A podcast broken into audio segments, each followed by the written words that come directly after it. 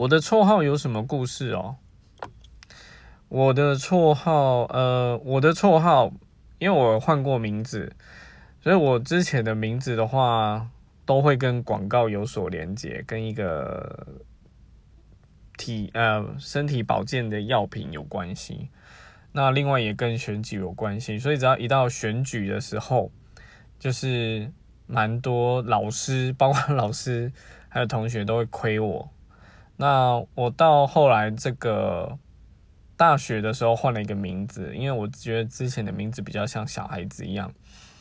那后来换这个名字的话，就是大家就是会一直找我喝酒，因为它的谐音蛮像，跟酒蛮有关系的。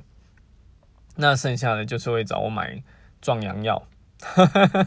这个几乎快把我名字都说出来了，大概大概就是这样子啊。